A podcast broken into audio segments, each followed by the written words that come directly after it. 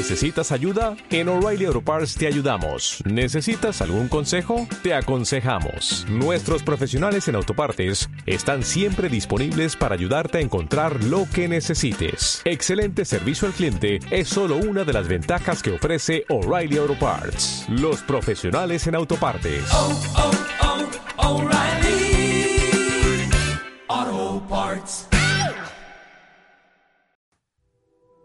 Al ingresar en la siguiente estancia, abro una puerta de bronce donde está grabada la frase latina Nocete ipso, la misma que podía leerse en el frontispicio del templo de Apolo, en Delfos, y que significa Hombre, conócete a ti mismo y conocerás al universo y a los dioses. Frente a mí, encuentro un enorme espejo que me muestra tal como soy, sin los condicionamientos de los cinco sentidos. A un lado hay una nueva losa grabada con un escudo, donde puede verse un ser humano con los brazos abiertos y un cisne de color blanco. Esta es la sala del autoconocimiento.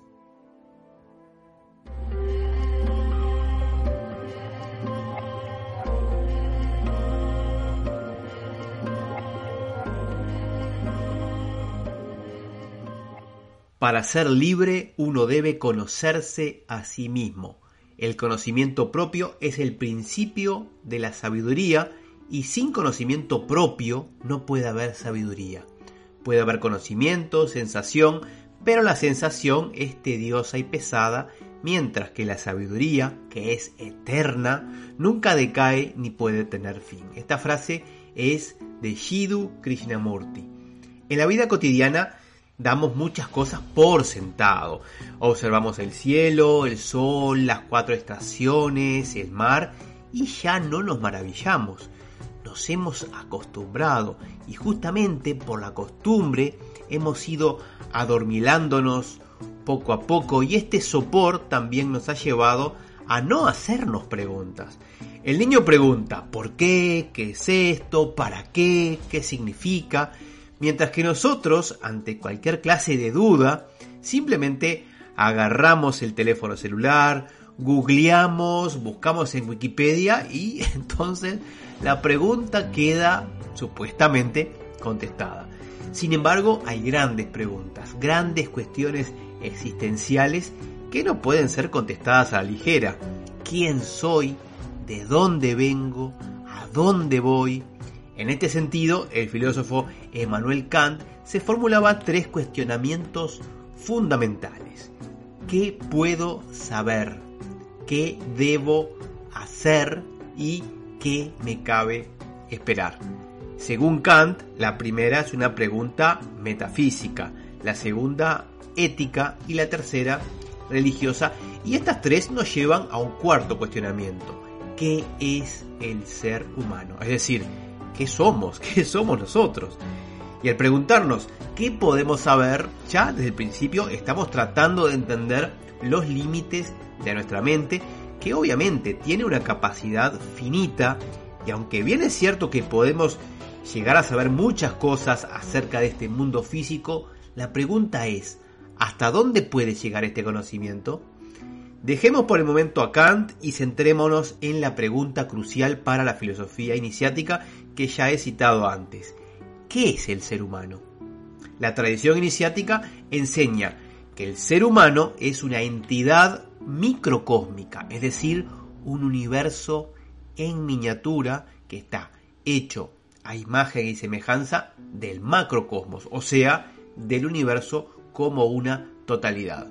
Y es bien conocida la frase, así como es arriba, es abajo, así como es abajo, es arriba, estableciendo una correspondencia, un espejo entre lo que está arriba, el universo, y lo que está abajo, en este caso, el ser humano. En otras palabras, en el hombre aparecen reflejados en miniatura la estructura, los ciclos y los procesos del universo, considerado este como un todo macrocósmico. De acuerdo a esta idea, puede deducirse que lo que se encuentra en uno debe encontrarse necesariamente en el otro. Y por lo tanto, mediante el conocimiento de uno, podemos llegar a comprender por analogía al otro.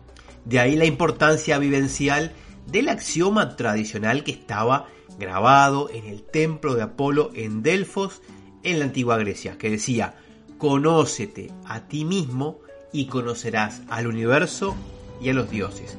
Y este puede ser considerado quizás la síntesis más acabada de la doctrina esotérica universal.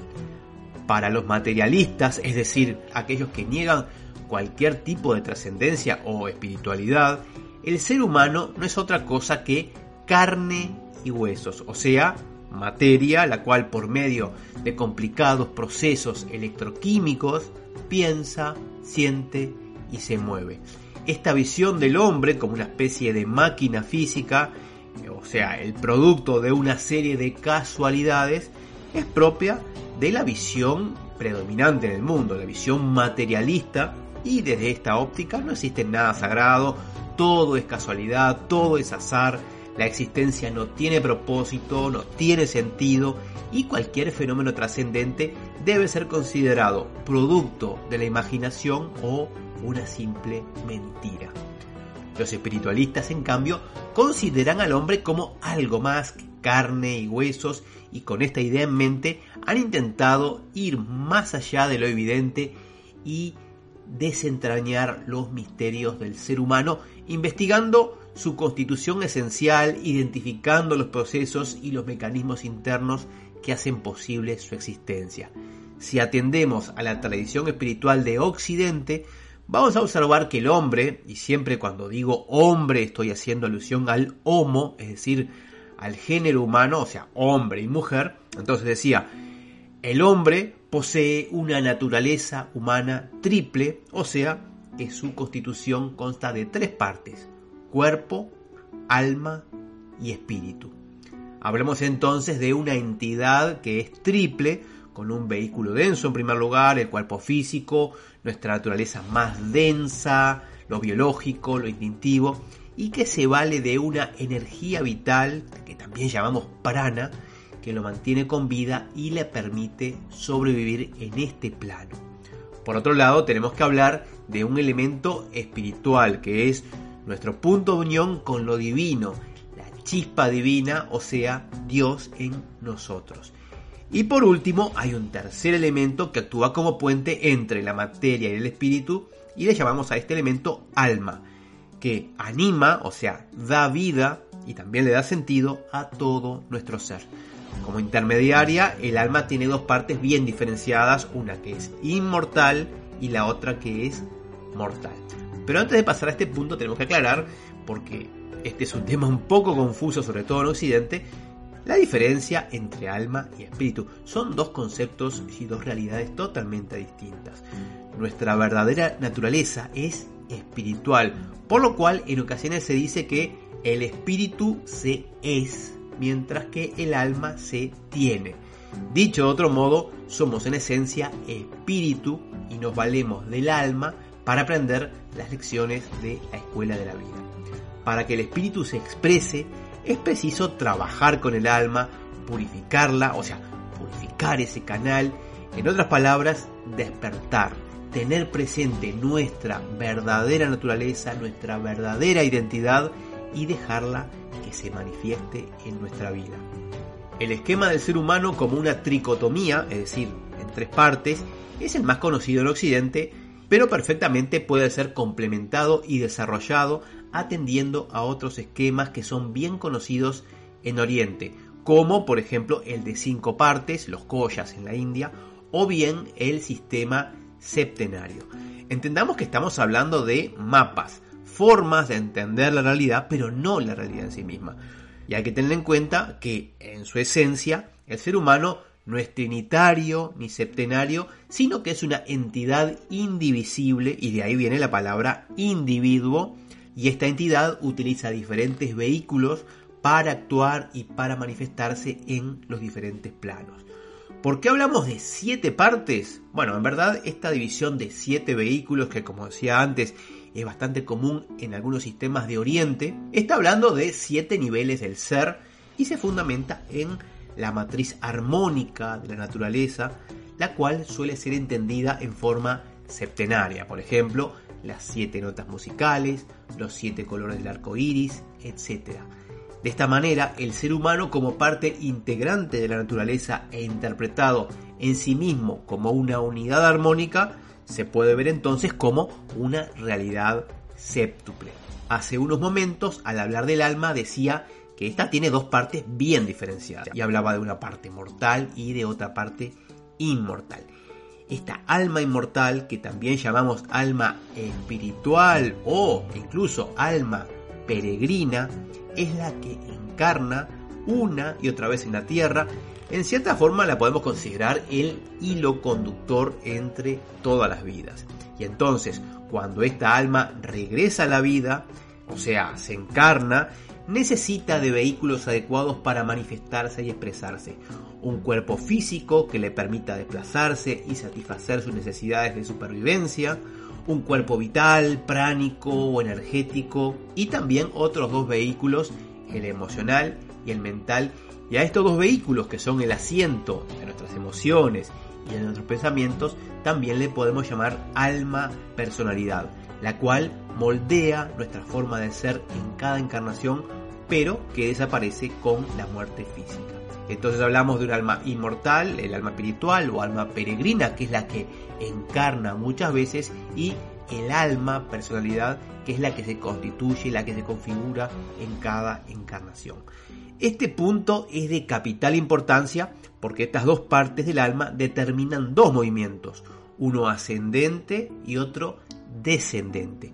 El movimiento ascendente nos, nos conduce, nos lleva a lo más alto, nos conecta con el espíritu, al mismo tiempo que el movimiento descendente nos empantana en la materia y nos hace olvidar nuestra naturaleza esencial. Estos dos movimientos son bastante fáciles de detectar en nuestro interior y tradicionalmente se habla de una guerra interna, de una conflagración existencial donde hay avances, retrocesos que nos van conectando entonces con lo alto o con lo bajo, con recordar nuestra naturaleza esencial y nuestro propósito o de olvidarnos de todo eso y quedarnos hipnotizados en el mundo material. Vamos a seguir analizando la constitución del ser humano con otros temas que nos quedaron pendientes, los chakras, las energías, etc. Pero esto lo vamos a hacer en una próxima entrega de la Abris. Gracias por acompañarnos en este espacio y ahora sí les mando mis mejores deseos de paz profunda.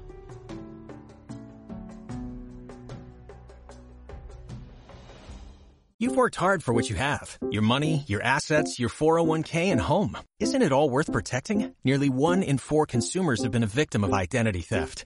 Lifelock Ultimate Plus helps protect your finances with up to $3 million in reimbursement. LifeLock alerts you to identity threats you might miss, and if your identity is stolen, your dedicated U.S.-based restoration specialist will work to fix it. Let LifeLock help protect what you've worked so hard for. Save 25% off your first year on LifeLock Ultimate Plus at LifeLock.com slash aware. Terms apply.